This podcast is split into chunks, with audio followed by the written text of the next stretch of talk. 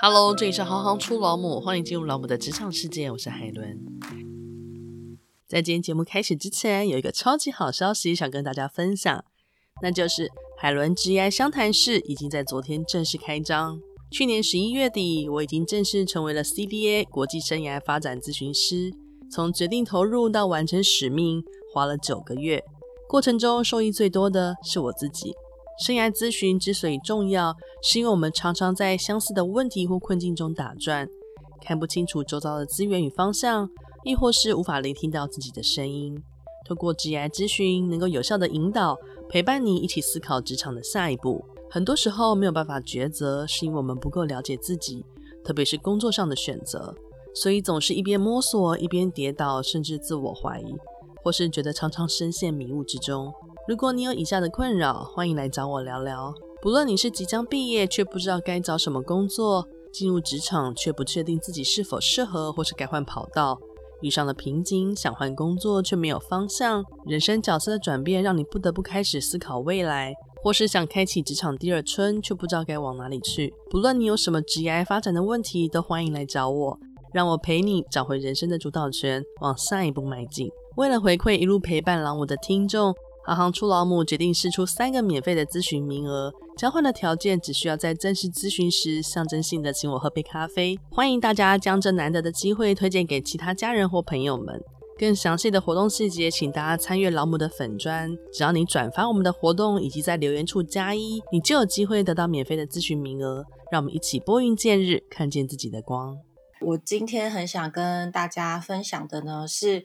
我自己怎么样走上花艺这条路的一些心路历程，那一些成长的小故事，也蛮想跟大家分享。透过花艺，我跟女儿们相处的一些有趣的点点滴滴。你也是绿手指吗？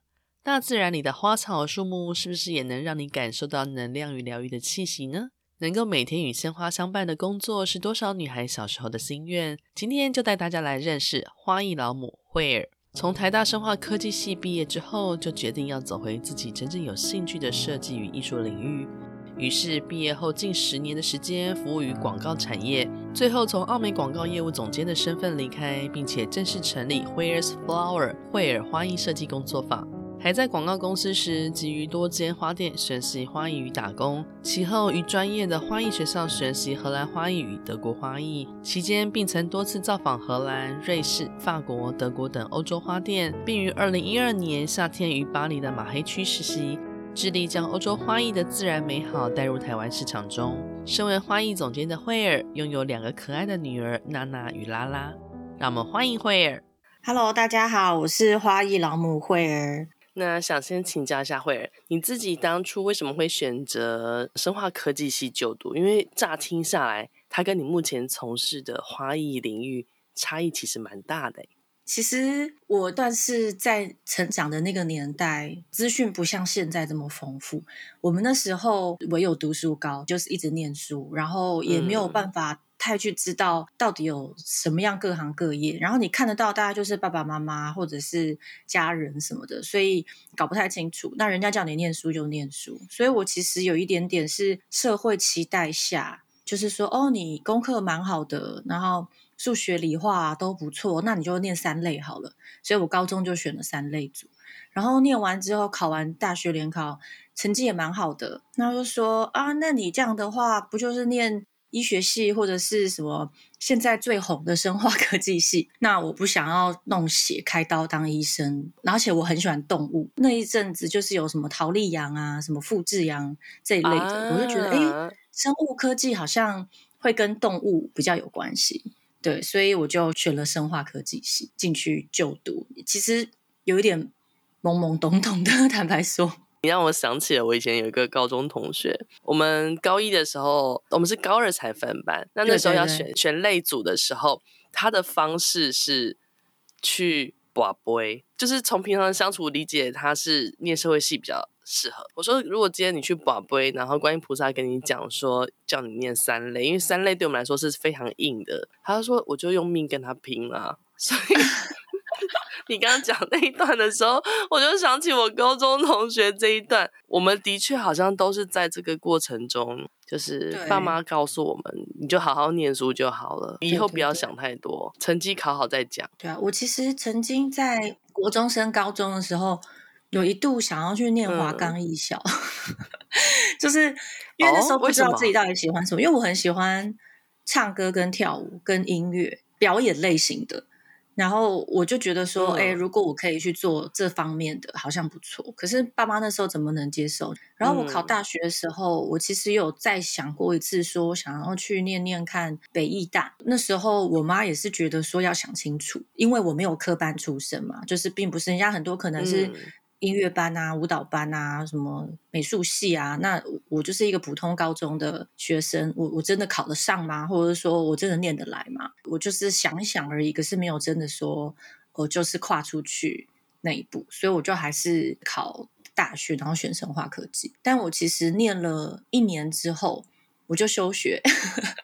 但是我我后来有再回来啦，然后因为我觉得进入大学之后是我第一次，我觉得哦，看到这么多不同世界的人，因为以前高中生大家都念一样的东西嘛，然后那些科目，但到大学之后参加社团，开始认识外文系啊、戏剧系啊、什么呃政治系啊、社会，就是开始看到很多不一样的科系跟他们。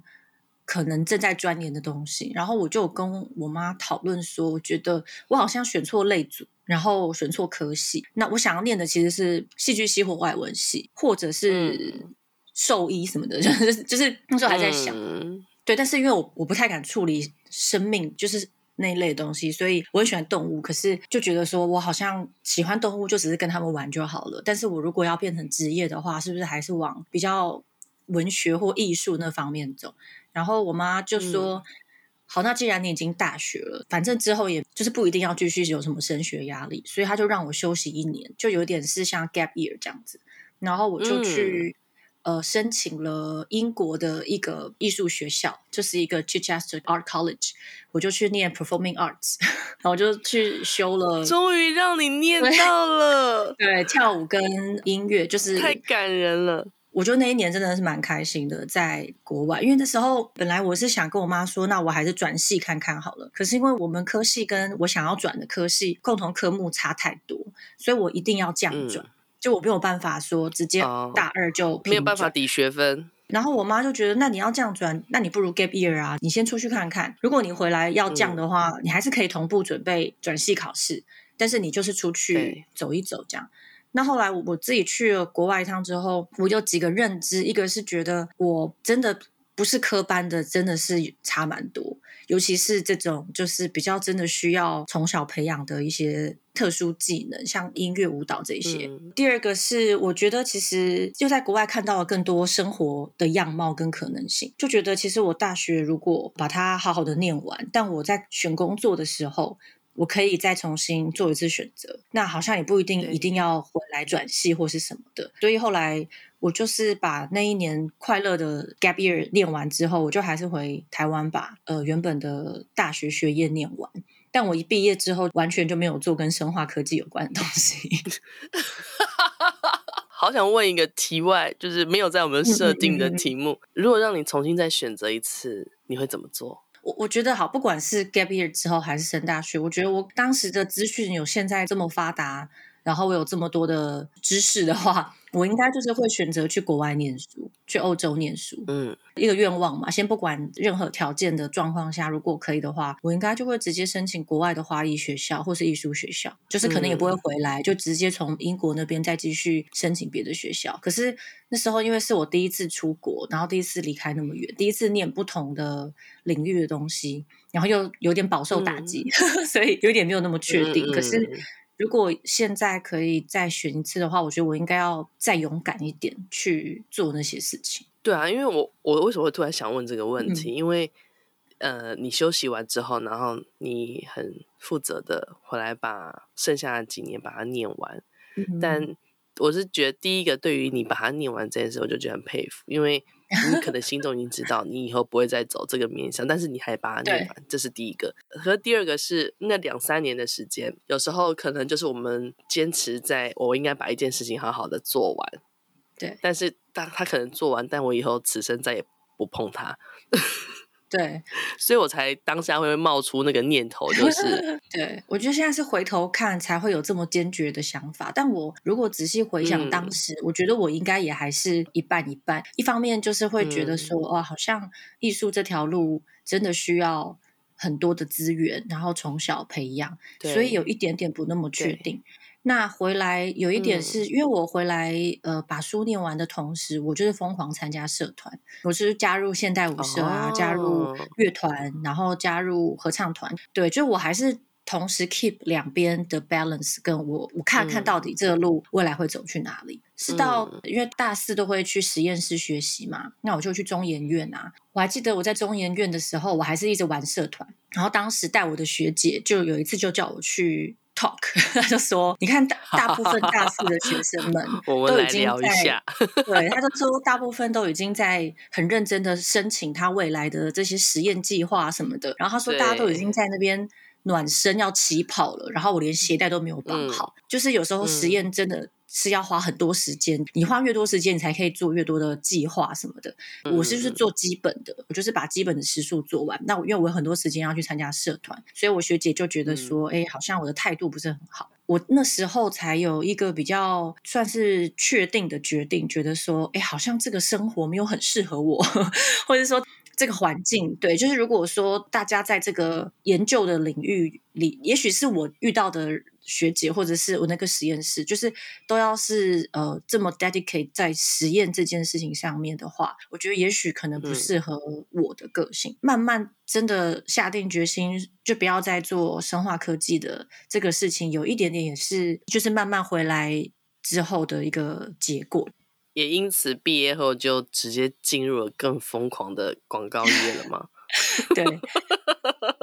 就像我说，我大四实习完之后，就深深觉得说，哎，这个环境不适合我。我其实有点迷惘，不太知道自己能做什么。后来就呃，我就去了一趟美国找我妹。我妹在美国念大学，因缘际会的跟到她的一个台湾的学长是念 marketing 的，然后聊天，他就跟我说，哎，我觉得你的个性跟你的感觉很适合去做 marketing。哎，然后我就说那是什么？我就我连那都不知道。他就说，嗯嗯，要不然你先从广告业开始好了。因为他们硕士的学长姐有工作经验的，他们比较知道职场。他就跟我说，广告业通常比较不一定要要求本科系，因为你去过英国嘛，你的语言能力不错，然后你又勤快，然后又比如说文中文的书写什么都没有问题的话，那你其实可以去从小 A 一做起。然后那时候我也连 A 一是什么都不知道，他就是叫我回去买几本杂志。然后杂志的后面都有那个各大广告公司的那种目录之类的，嗯、就叫我一家一家去查有没有职缺。对，对我就类似是从搞不太清楚这是什么，只抓了那个关键字就是广告这两个字，然后回来找。那后来投履历之后，也果然真的是我觉得语言跟学历这件事情其实还是蛮有用的，所以他们就有找我进去。那后来进去广告业之后，其实也蛮开心的。就是我真的第一次找到一个商业跟艺术之间某一种呈现的方式，然后他也的确不需要真的是科班出身，你只要有 sense、有兴趣，然后有想法，好像都可以在这里面做。所以我就在这边做了十年。十年呐、啊！你最后离开是做到业务总监，不是吗？对对对对对。一开始真的很辛苦啦，爸妈也觉得很傻眼，怎么做一个薪水这么低，然后工时这么长的工作？可是他们可能看我做的很开心，就是第一次哇，跟 art 一起做稿子啊，然后哦看他们拍片啊，跟导演开会啊，然后拍出一个影片，然后才知道原来背后有这么多的镜头语言或者是一些影像呈现的技术，我可能以前没有学过设计这些事情，嗯，所以对我来说每一件事情都超好玩、超刺激的。那什么样的因缘让你最后决定要成立 Where's Flower 做花，对不对？设计工作坊 就是虽然我很喜欢做广告，可是做广告的工时跟压力真的是有一点大。现在的环境我不确定，嗯、但我们那个时候在台湾广告业有时候客户会真的蛮逼人的，就是逼广告代理商。我再喜欢，可是身体还是会有状况的时候。所以我大概做到第五年还第六年的时候，有一阵子突然间全身的关节都非常的痛。然后我一开始以为我是不是扭到，一开始是手指头的关节很痛，我就想说，哎，我该不会是开什么瓶盖开太大力，然后手指关节扭到这样？后来就越来越奇怪，手肘也痛，然后膝盖也痛。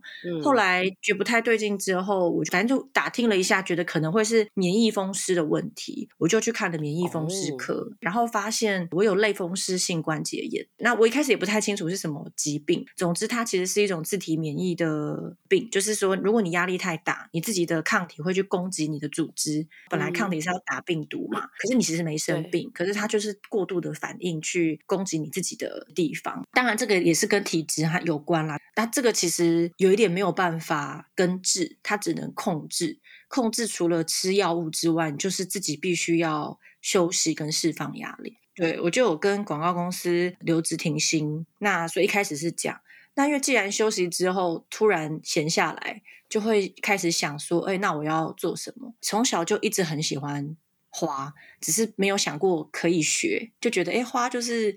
自己去花店啊、花市啊买几支放在瓶子里面这样，可是每次弄完都觉得自己怎么弄得丑丑的，就小时候觉得哎，我都跟那个照片不一样。对，所以后来有一个时间休息的时候，我就想说，哎，那也许我可以把这件事情拿起来做。所以我就在我们家随便一个花店，然后走进去问说，哎，请问你们有上花艺课吗？其实有，然后但是都是社区妈妈们这样，然后最后一个是二十几岁的小女生，嗯、他们就看着我说。你要来上哦，哦，哦，好啊，好啊，我们等下就开始。对，就是某一个白天，好像礼拜三的早上那种，就是妈妈们可能送完小孩去上课什么之类，嗯、然后我就跟着那些妈妈们开始插花，然后做着做着就嗯越来越有兴趣，不知道可能也是上帝的安排什么，就突然间我开始进入花之后就。连续碰到好几个可能也喜欢花的，或者是跟花有缘分的人。呃，休息的时候除了学花之外，我就有安排一些出国走一走行程。那一年大概就是差不多我的同学们在国外如果有念硕士或博士都要毕业的那个时期，所以我就去了一趟巴塞隆纳，然后德国跟巴黎就找朋友。我去到巴塞隆纳的时候，就也有遇到我同学的太太，就跟着他一起去念书的，非常喜欢花艺，嗯、然后也在台湾有考过执照，有跟过老师，所以他就开始跟我推荐说啊，我觉得除了在你们家附近的小花店学之外，你也可以去找这个老师或那个老师，甚至是他也给我一本巴黎地图，跟我说哦，他陪他先生来欧洲念书的这几年，他去走访了好多间很不错的花店，他都 mark 在那个地图上面，因为我下一趟就是要去巴黎嘛。他就说：“你就可以按图自己，按照这个地图去花店拜访，很多很多类似像这样的缘分，就是突然间我开始接触花之后，就有很多也是从事这方面，想看不一定是花艺师，可是都是有涉猎花的各种丰富知识或资源的人，所以我后来又去巴黎去。”参访了很多的花店，然后又去德国，所以大概是带着这个种子回到台湾。那我回台湾之后呢，我就去找了，就是我朋友推荐的那个专业的老师，考证照的老师，算是台湾的华裔学校。嗯、就上着上着，我之前的广告公司老板就有回来说：“哎，你是不是要回来啦？我们最近有接了新客户，什么什么。”一方面是我钱也差不多快用完了，然后对，然后又很想要去学花，因为在台湾学花其实没有那么便宜，就是学花这件事情。整体来说就是一个蛮大的花费，所以那时候我就跟广告公司老板谈说，嗯、我回去可以，可是我的条件是我原本已经安排好上课的每个礼拜四下午，我就还是要出来上课。对，我可以再回去做晚一点，把事情做完，只是会议的话不要帮我排礼拜四下午。如果这个条件大家可以接受的话，那我就可以回去，等于两边工作。嗯、对，那当然老板觉得 OK 啊，反正广告公司就是弹性嘛，所以我后来就大概休息了一年多。然后学花学了半年左右，就开始广告公司跟学花同步的这个状况。比较神奇的是，我学花跟弄花之后，我的类风湿性关节炎就好了。我大概也是追踪了一年，然后回职场就回广告公司，再追踪了半年，就是那个数值都没有再发炎，就都没有再起来，然后我也没有在任何的不舒服或是病痛这样子。本来以为是要长期抗战的一个疾病，我大概吃药只吃了一年左右，然后后半年一直追踪都没事，就停药，到现在都没有再复发。会不会是你心理上找到那个平衡？对啊，我觉得是，就是这件事情就对啊。对，就是虽然说你看，同时要学花又要做广告，其实会更累。可是我觉得是心情上、嗯、对，或者是被疗愈到，或者是有觉得我有做了一个我自己真的很喜欢的事。虽然广告我也很喜欢，可是我做 AE 毕竟不是创作，我就是还是是嗯，对，成就别人的创作或者是学习，我觉得比较像是学习。嗯、对，但是我在做花的时候，就回到的是我自己可以做创作的这个角色，把一些可能。能量或是我的一些需要释放的东西释放出来，然后就没有再生病。你在平衡的过程当中，应该说你在兼顾这两份工作的过程当中，有没有隐隐约约发现到之前的工作经历，就 A 一的这段经历，可能对于你后来的开始做花的需求产生了一些帮助？有曾经有这种察觉吗？我觉得超有帮助的。为什么？比如说，我觉得做花，尤其是到后来做商业，会有蛮多需要沟通的事情。因为其实我们也是某一个程度把客人想要的风格、感觉，嗯、或者是他们想表达的意念，用设计的方式去呈现出来。那我以前的 AE 就在做这件事情嘛，嗯、就是等于是把客人想要的东西，然后请创意把它执行出来。它其实是一个沟通语言跟。创作之间的桥梁。那我后来自己做花，其实这件事情就很重要。因为如果一个很好的花艺师，他可以做纯创作，可是如果他还是要变成是一个商业的模式的话，还是非常非常需要跟客人沟通。尤其是说，像花，它不像是一般制式商品，它没有办法复制。因为我今天有的花，我下礼拜不一定会有。你照片看到的东西，对，不见得就是会。就算有同样的花，可能每一个农场。切割下来的颜色略有不同，那这些东西其实都蛮需要跟客人去做很仔细的沟通。然后客人有时候给的 brief 很模糊，那你也要想办法去抽丝剥茧。他说：“我想要一束朴素的花。”我说：“你是说素雅吗？典雅吗？嗯、是不是颜色不要太多？”嗯、然后就开始给他对焦。哎，这完全就是 AE 的工作啊！对，那当然还有包含很多像、嗯、呃文字的，因为。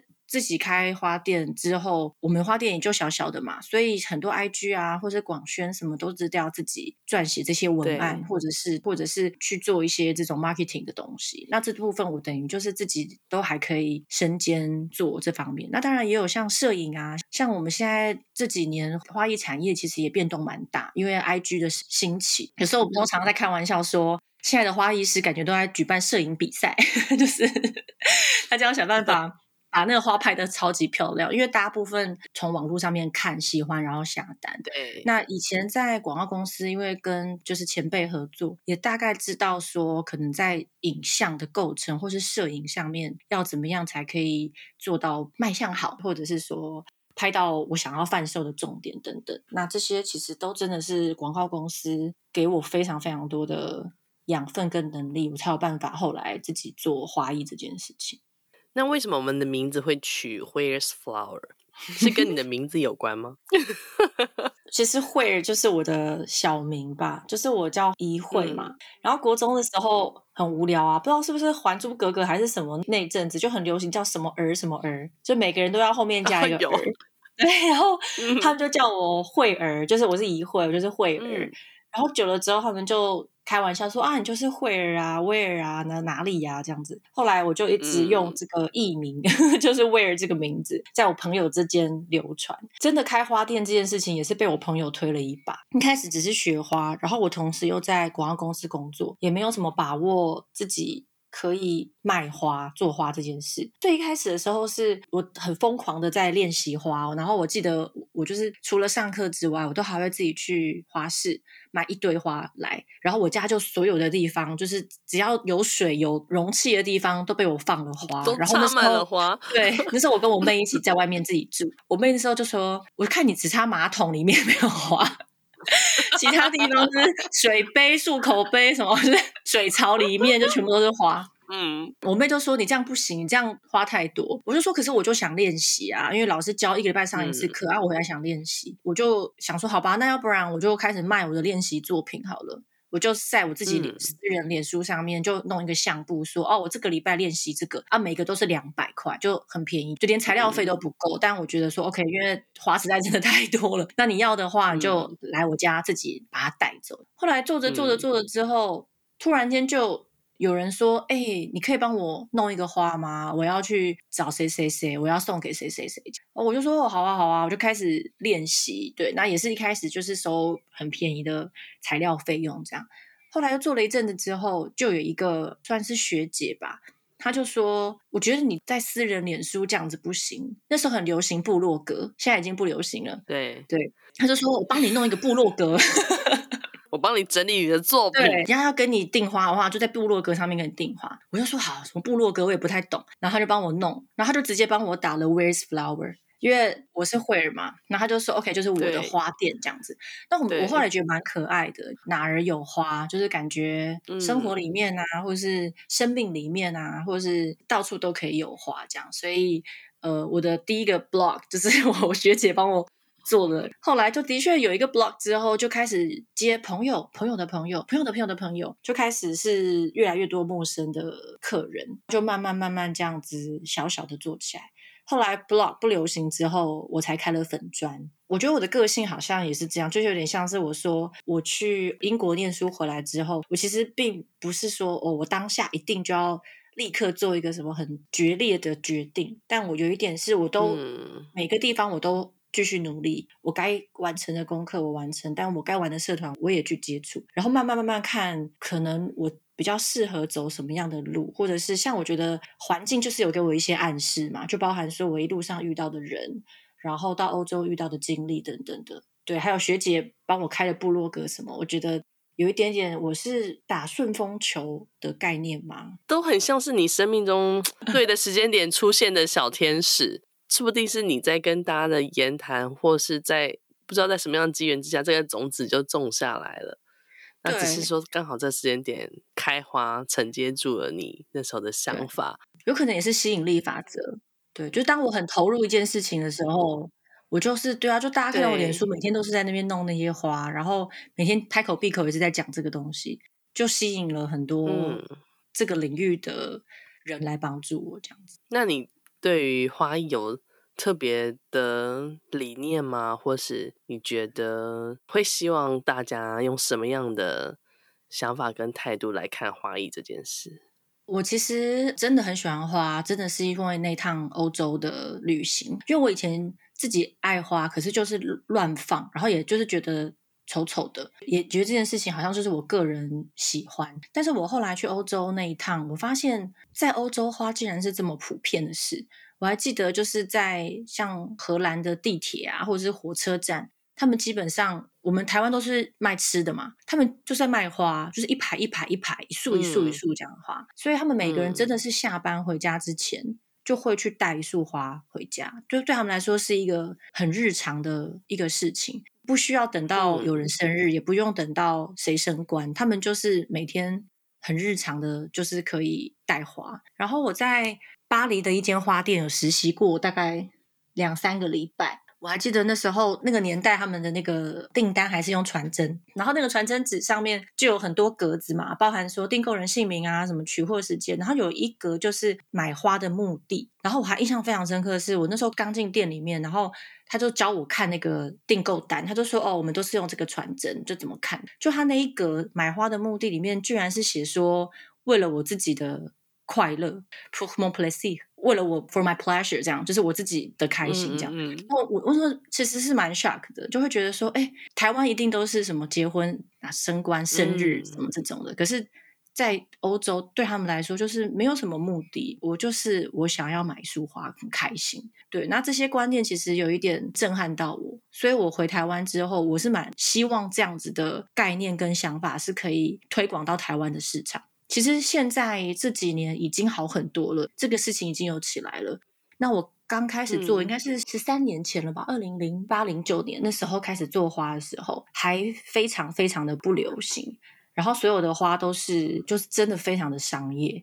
那我一直很希望可以推广，大家不要为了什么目的去买花，然后可以拉近人跟花之间、跟生活之间的距离，就不要觉得花好像特定场合才可以用。还有在国外，他们其实也没有那么重视那些包装。那其实台湾最近这几年也真的还好，嗯、可是如果回想十几年前，很多那种羽毛啊、熊熊啊什么 有。金沙巧克力啊，对对，就那个 我成长的那个年代的真的花，真的就是长这样。人类其实是很需要，也很渴望跟大自然很接近。那花其实也某一个程度是大自然的天使代表，它在生命里面或生活里面出现，你真的是可以觉得哇，真的是很疗愈。那你可以跟我们听众分享花艺总监的一天吗？你的一天会是怎么开启呢？坦白说，我们花店的同事们真的都蛮厉害、蛮好的，所以我现在已经不太需要再去做整理花或者是收花的这些事情。所以我大部分呢，其实我的工作开启通常会往前拉个两天。比如说，我自己会需要碰到花工作的时候，都是教课或者是有大型的布置，或者是要做作品的时候。那这些花，我大概前两天我就要先开好花单，因为。以前我们需要去花市亲自挑选花，但是后来现在科技真的是非常非常的发达，我现在可以用 Line 的方式线上，而且当然也是经验的关系，就是我大家已经都知道花的状况，远端直接挑，对对对，云、嗯、端直接先订好花，预定好花，甚至我我可以先预定好一些国外比较特别的花，请老板帮我。几月几号的时候要拿到花单，大概两天前要做好，然后前一天呢就会是要去收花，花来了我要去确认它的状况数量。那有时候花没有订到，我要赶快再换花。那必要的时候，这时候就会去花市。就是如果说，诶，这个花我订的五种四种都没来，哇，我就必须要去花市，赶快去应变，然后怎么样去可以做出就是符合客人期待，但是又可以做替换的花材。这些花 OK 之后。我就会先回去做第一步初步的整理跟去养护它。那助理会帮我做这部分的工作，我就会去做一些前置的作业。因为有一些课程或者是有一些布置，它会有一些比较架构式的东西需要先去做好。等到真正工作的那一天呢，基本上就是把前几天前置好的这些东西就开始把它完成，或者是去做教学教学。或是工作完成之后呢，我们大概会需要其他的工作，包含像整理照片，然后当然会做一些 marketing，然后去做一些客户的 report 跟回馈。一个礼拜可能还会有一天的下午会是做开会，就是我们对于这个月的可能上课的状况、招生的状况、老师们跟学生们之间有没有遇到什么样的。教学上面的分享，还有专案，可能这个月、下个月的品牌的客户的一些企划，我们会过一次。那大概我的每天都长得不太一样，对。但是如果把它综合起来的话，大概会是像这样的流程。那从事花艺设计，带着两个孩子，两个可爱的女儿，你是在呃从事花艺之后，他们才出生的是吗？对。那你觉得从事花艺设计跟母职之间有没有产生了什么样子的相互影响？我觉得我的小孩就从小在花店混嘛，所以 听起来非常的浪漫。没有，你知道吗？就是每次我都很认真去，因为我开儿童花艺，就很认真教那些小朋友。嗯、可是我我女儿来的时候，对我都给她一些短短的花剪下来的，可能或者快丢掉。我说啊，你自己拿去随便玩一玩，他们就会自己在玩。对啊，那我觉得蛮好的是，是因为我能碰到的素材，就除了我刚刚讲到的自然素材那些花草树枝之外，其实我们工作室或是我工作环境各种手作材料的工具或者是资源也是应有尽有，所以我小孩在我花店常常都玩到不行，因为我们缎带好多，然后各种颜色、各种粗细，他们光把缎带。然后加纸，然后粘成一个皮包，再用树枝装饰什么，他们就可以玩一个下午。对，然后我们还有各种包装纸啊，各种铁丝啊，各种都是可以做创作的东西。所以我们家的玩具其实非常少，就是他们也很习惯什么东西都可以自己做，自己拿出来玩。所以我们如果去露营或者去爬山的时候，他们也会就开始捡叶子，然后开始在地上排图案，或者是很自然的自己就地取材玩。那我觉得这个是我觉得蛮不错的地方，就是 有一个花店，然后当花艺师，让孩子可以很自然的从自然素材里面做创作。我觉得这个我蛮开心看到这个结果。他们现在年纪都还算蛮小的，那你会带他们认识吗？还是说就是用你刚刚讲的这种自然环境让他自然接触？他们喜很喜欢，然后他们其实也都会问，所以他们认的花种非常多。因为我拿给他嘛，嗯、他边插就会说：“妈咪，这什么啊？”我说：“哦，这桔梗。